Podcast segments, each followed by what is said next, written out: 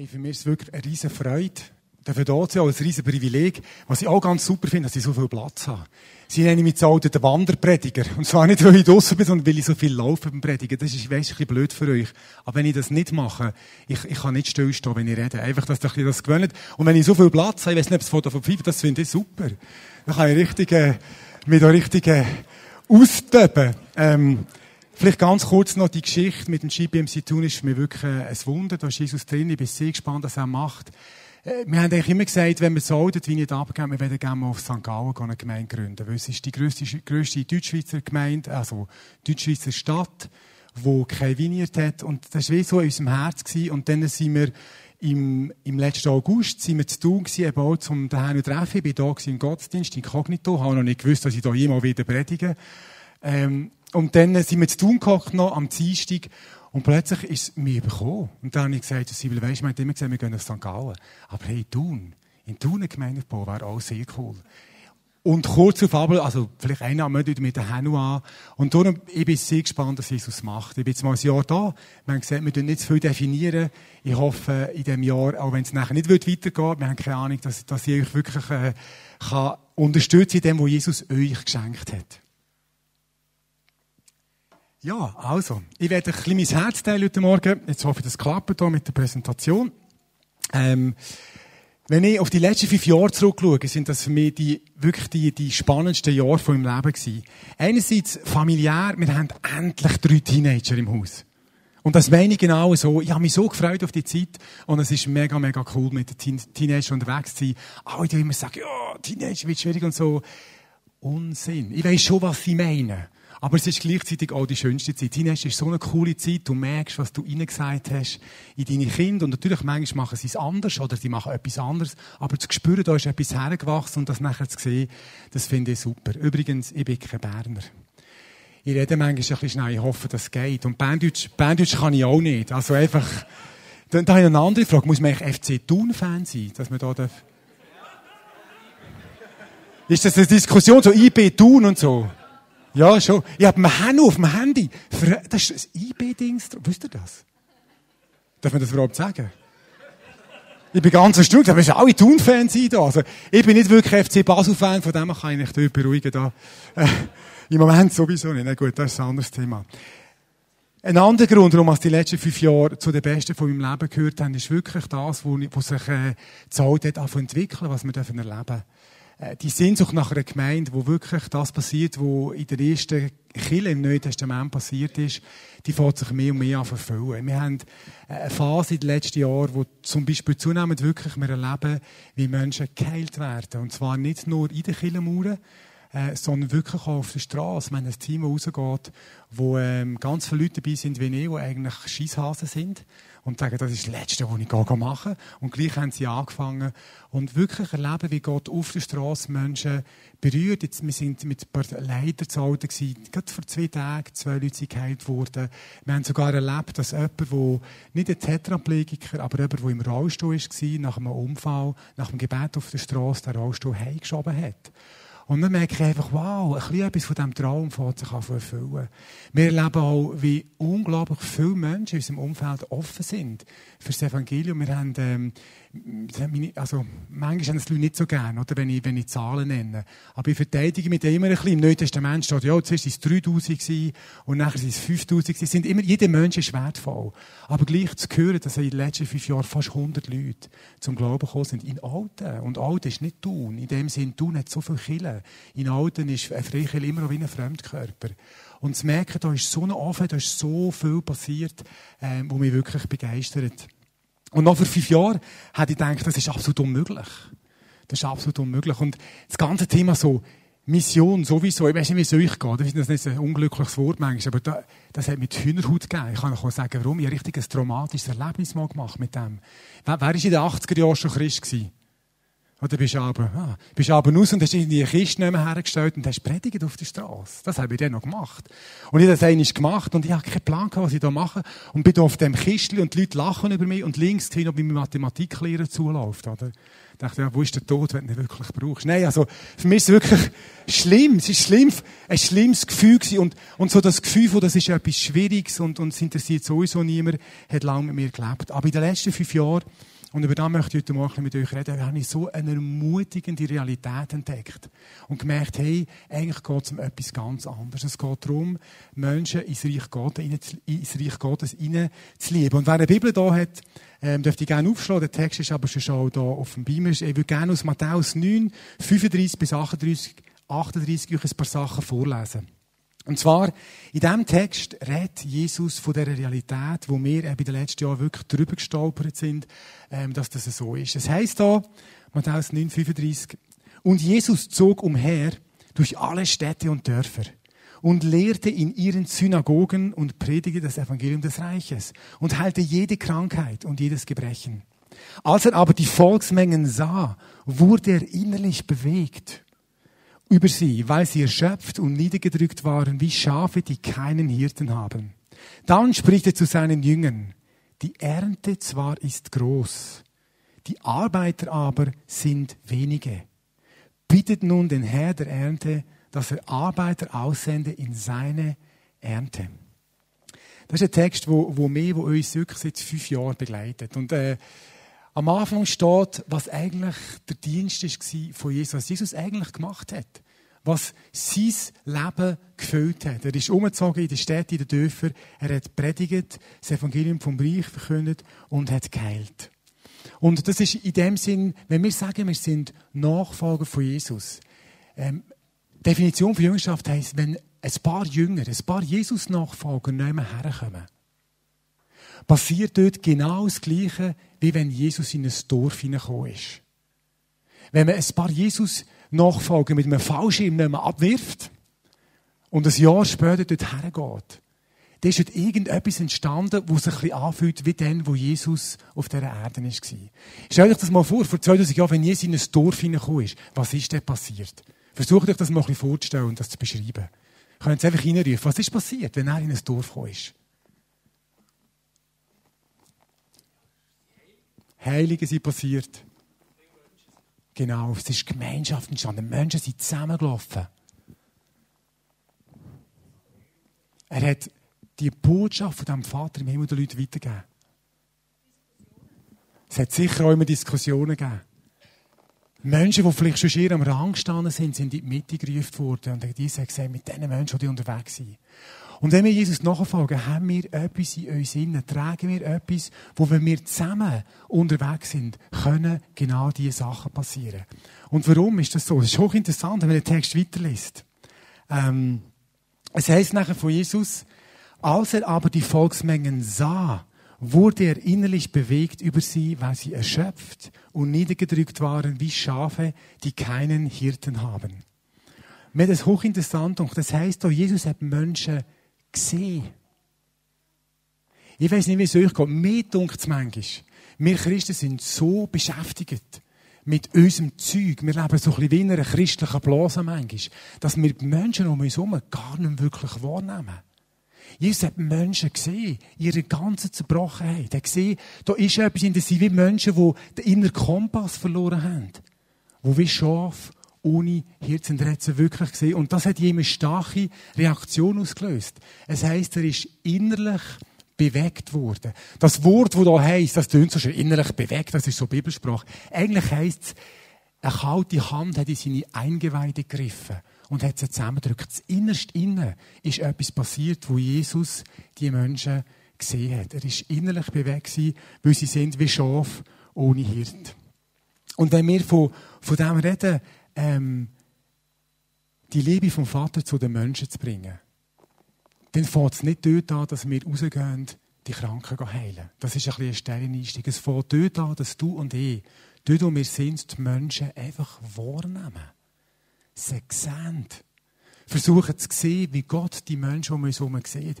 Wenn wir das machen, dann fängt eine Liebe in uns hin wachsen zu den Menschen. Und das ist der Anfang. Und genau das sehen wir bei Jesus. Jesus hat die Menschen gesehen und Jemin ist einfach Liebe, Barmherzigkeit für die Menschen gewachsen. Und aus dem heraus, was er gesehen hat, hat er eine ganz bestimmte Schlussfolgerung gezogen. Wenn er die Menschen angeschaut hat, hat er nicht gesagt, wow, die Welt ist so böse, Ende ist gleich nahe. Zum Beispiel. Oder er hat auch nicht gesagt, alle sind gegen uns. Manchmal frage ich mich, warum wir Christen das Gefühl haben, so viele Menschen außerhalb der Kirche sind gegen uns. Das ist nämlich gar nicht wahr. Ich kann euch sagen, wie es ist. Es ist wie bei den ersten Christen. Ob ihr das mal gelesen habt. Bei den ersten Christen heisst es, sie haben Gunst gehabt beim ganzen Volk. Aber es hat so wie eine, so eine, eine Oberschicht gegeben von den religiösen und politischen Führern, die gegen sie war. Und es ist sehr, sehr ähnlich heute. Wir erleben so viele Menschen, die eigentlich bereit sind. Genau von dem redet Jesus im nächsten Vers. Aber es gibt wie eine kleine Gruppe, die sehr laut ist, die oft über Freikirchen und Christen abtut. Und ich, ich frage nach ein Geheimnis. Wisst ihr, wie die sind? Die sind wie Dinosaurier. Große Klappe, keine Zukunft. Der Blick von Jesus war nicht bei diesen Menschen. Der Blick von Jesus war bei diesen Menschen, die eben offen waren, die eine Bereitschaft hatten. Und er hat etwas gesehen, er hat etwas ganz Spannendes gesehen. Und das ist eigentlich der Punkt, wo ich ein bisschen herziehen möchte. Jesus hat eine Realität gesehen, wo wir wirklich gemerkt haben, das ist es so. Er hat gesagt, die Ernte ist gross. Das bedeutet, es gibt ganz viele Menschen, die eigentlich Veränderung suchen. Die eigentlich warten, die parat sind darauf, Jesus nachzufolgen. Aber dann kommt es nie im Leben in am Sonntag hierher zu kommen. Oder auch in die Vineyard also einfach in einen Gottesdienst zu gehen, die würden zuletzt dort suchen. Aber es ist eine tiefe Sehnsucht nach Veränderung, nach etwas Neuem, nach Sinn. Wo ich 13 war, ich bin nicht Kirche aufgewachsen, ich dachte, das hat mich so angeschnäckelt. Der Gedanke, jetzt gehst, machst einen Beruf und dann schaffst und dann machst du, äh, machst, hast du eine Familie und dann baust du vielleicht noch so. Ich dachte, das kann es einfach nicht sein, es muss doch mehr da sein. Und im Umfeld von uns gibt es so viele Menschen, die genau so denken, die genau so spüren. Aber der Punkt ist, ich komme nicht einfach hierher und sagen, hey, im Fall, sondern, und das sagt Jesus, die Ernte ist gross, aber es sind zu wenig Arbeiter, zu wenig Leute, die genug wissen, wer sie sind in Jesus und was für eine Kraft das sie tragen und was für eine Liebe.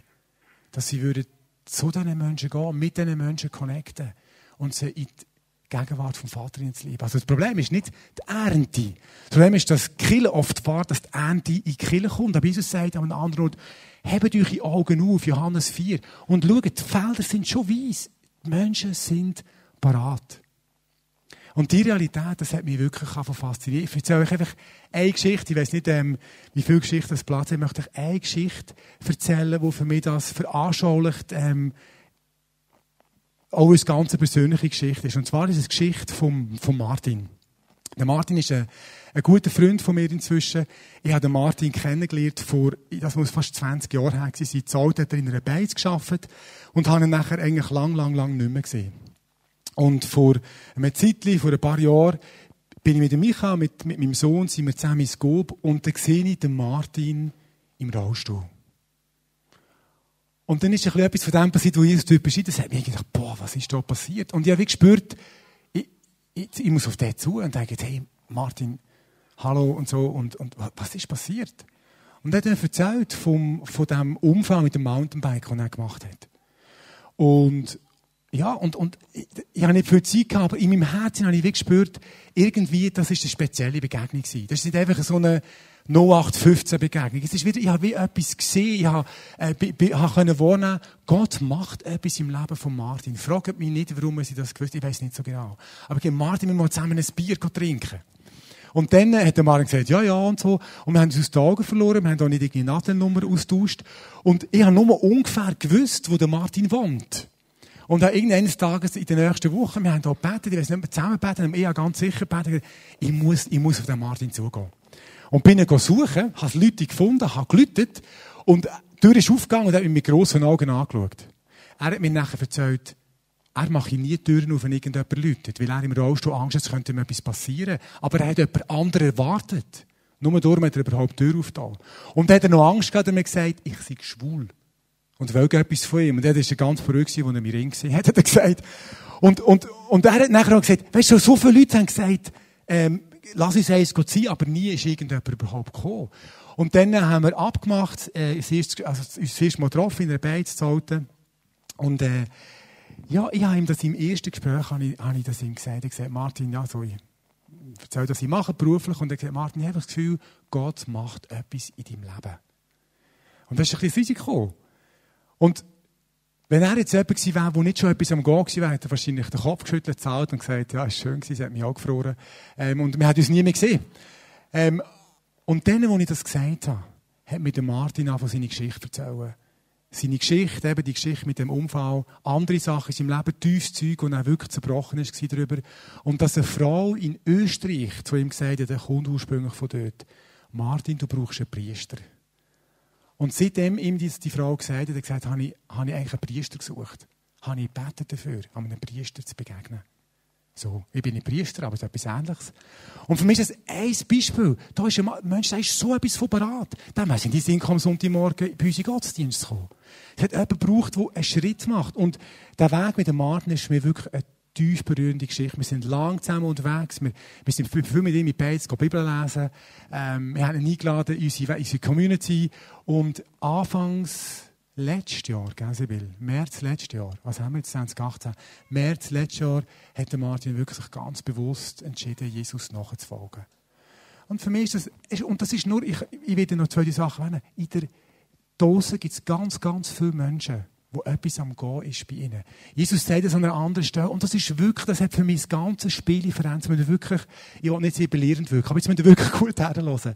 Das, das, was Jesus sagt in diesem Vers, den ich jetzt zeige, das ist das ganze, für mich das ganze Spiel, das ganze Leben verändert. Jesus hat mal ganz etwas Faszinierendes. Er sagt, mein Vater wirkt bis jetzt und ich wirke auch.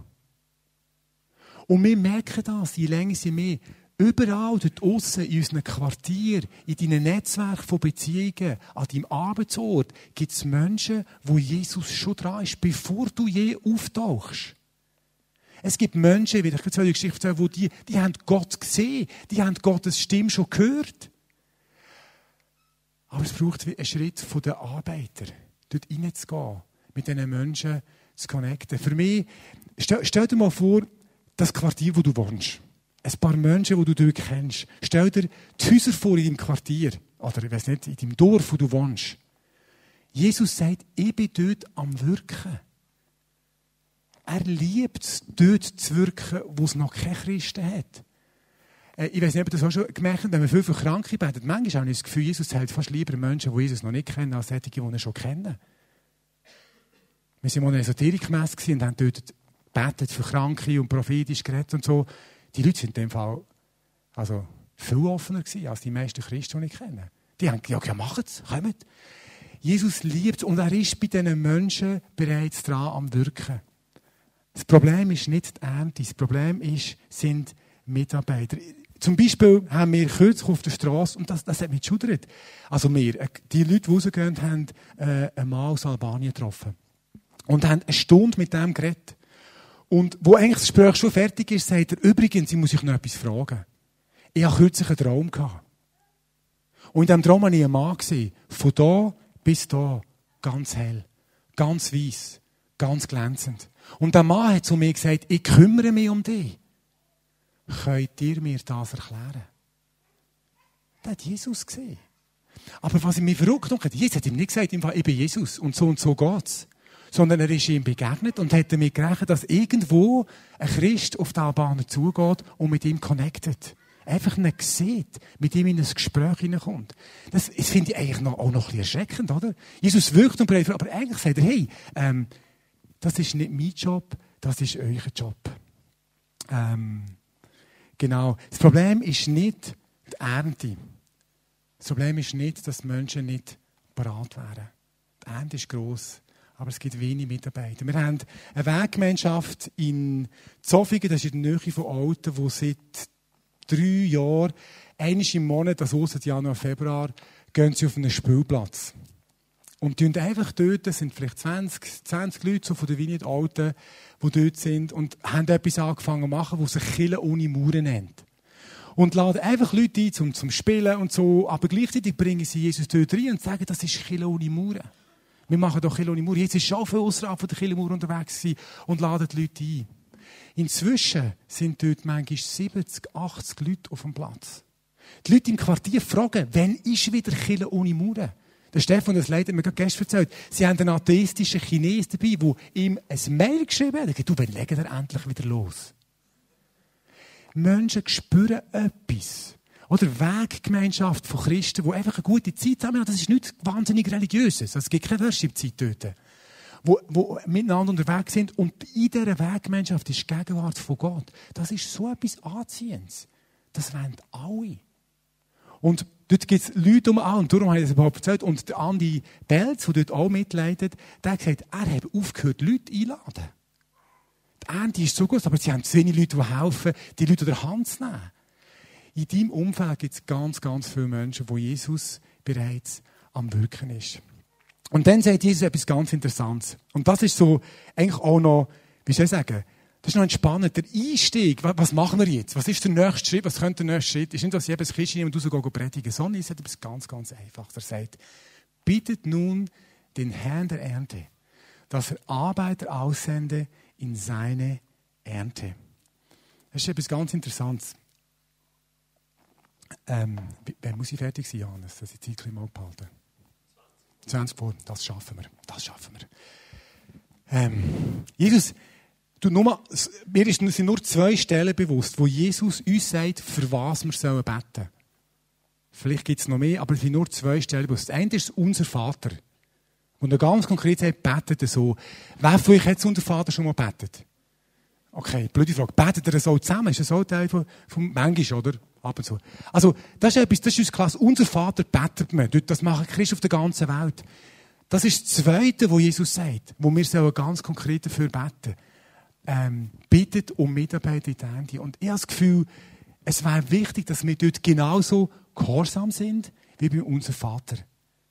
Für mich hat der Weg, wo ich angefangen habe, mehr auch erleben, dass Gott wirklich Menschen vorbereitet hat, hat mit etwas ganz Einfachem angefangen, wo ich euch heute Morgen möchte ein bisschen als Einladung oder Herausforderung, je nachdem, wie es überkommt, weitergeben.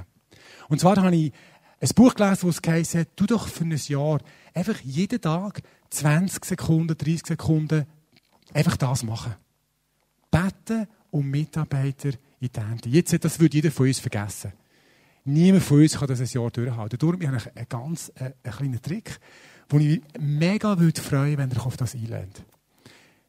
Wer von euch hat so eins? Ah, das ist eine rhetorische Frage. Wir doch das mal vor. Jetzt dürfen wir, ich weiß nicht, dass das sonst Regeln ist, wir doch das mal vor. Das ist eine ganz faszinierende Funktion, das Handy. Und die Funktion heisst täglichen Alarm. Das gewusst? Jetzt, äh, der Vers ist schon 938, oder?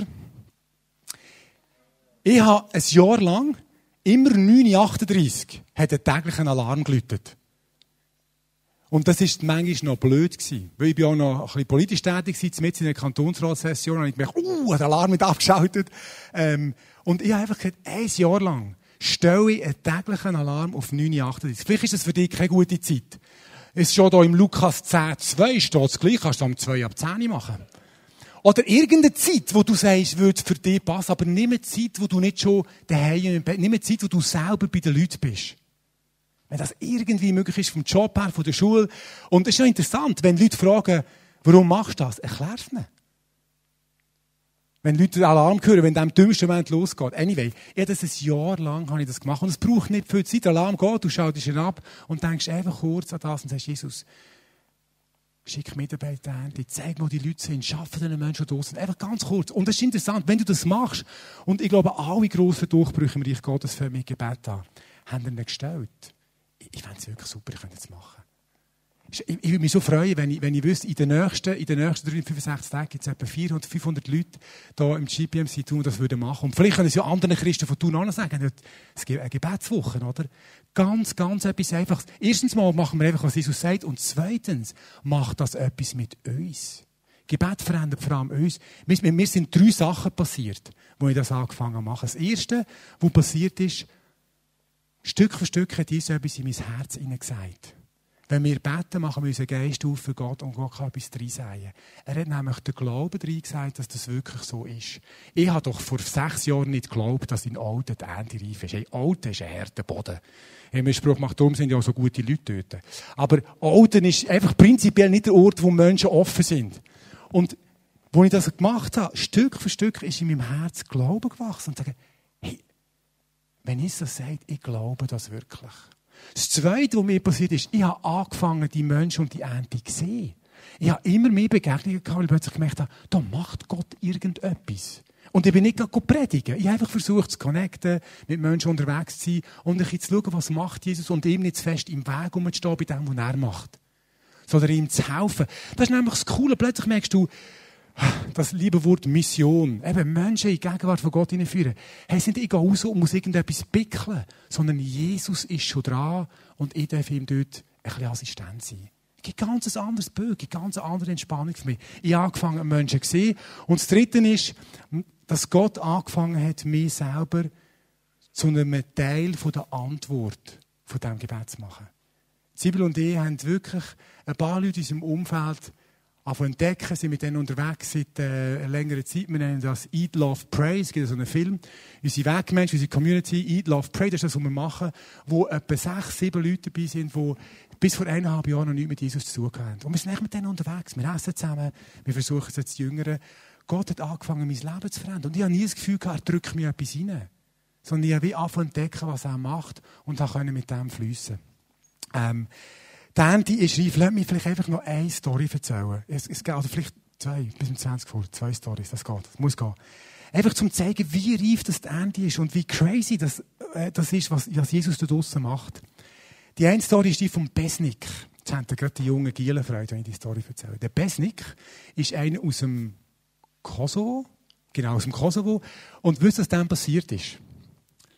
Dem ist Jesus begegnet, als er am Gamen war sagen ein paar von uns, ja, das haben wir gesagt. nein, nein, also, das würde ich natürlich jetzt nicht behaupten, dass das, äh, wie ein Prinzip so eine neue geistliche Disziplin ist. Du sollst zwei Stunden gamen dann, sondern Jesus hat einfach, wo er am Gamen ist, hat so beschrieben, ist Jesus in den Raum hineingekommen.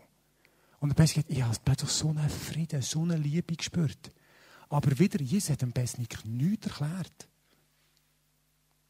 Es hat einen Mitarbeiter, einen Arbeitskollegen gebraucht am Arbeitsort, der Besnik ins Gespräch kam, wo der Besnik ihm das erzählt hat. Und er ist auch mit Jesus unterwegs, dass wir das können abholen können, was Jesus bereits am Machen war. Der Besnik hat auch vor, es ist glaube ich im Juni letztes Jahr, hat er sein Leben nachher Jesus gegeben. Und bis heute hat er die Offenbarung, also da bin ich manchmal fast ein bisschen neidisch, das finde ich ein bisschen, ja, ich meine, der ist erst so kurzfristig und erst so lang, aber was der für Visionen hat, der hat gesagt, kürzlich habe ich jetzt mit in der Nacht geweckt, um zwei Uhr morgens, der hat vier Stunden Bibel gelesen, nachher sind wir arbeiten. Wer hat früher schon mal vier Stunden Bibel gelesen in der Nacht? Also, äh, Wahnsinn, oder? Also, Jesus war bei ihm dran, gewesen, aber es hat einen Arbeitskollegen, den Peter, gebraucht, der auf ihn zugeht. Und die letzte Story, ganz berühmt, hat mir gestern ein anderer Leiter von einer anderen Kirche erzählt. In Zürich erleben sie genau das Gleiche. Äh, eine junge Frau, der junge Mann, das weiss ich nicht mal mehr, hat einen Selbstmord machen. Und wenn ich die Story recht noch habe, mir das wirklich zwischen Steuer und Bank erzählt, aber das Wichtigste weiss ich noch, ist die Person nachher am See, nein, man hat das Leben nehmen. Und dort am See hat die Person Jesus gesehen. Und die Person hat gesagt, gib mir die Hand, nimm dir das Leben nicht. Und das hat sie gemacht, aber nachher ist sie wie fertig und sie hat keinen Plan gehabt, wer das ist und was das ist. Und wieder hat es jemand anderen gebraucht, der mit ihr ins Gespräch kommt und sie sagt, du, ich habe das erlebt, um was geht's? Und die Person hat es erklärt. Und die, auch die, die Frau, der Mann, hat, sich, hat ihr Leben Jesus gegeben. Verstehen die Realität, die Faszination von dem, wenn wir plötzlich merken, Jesus ist bereits am Wirken.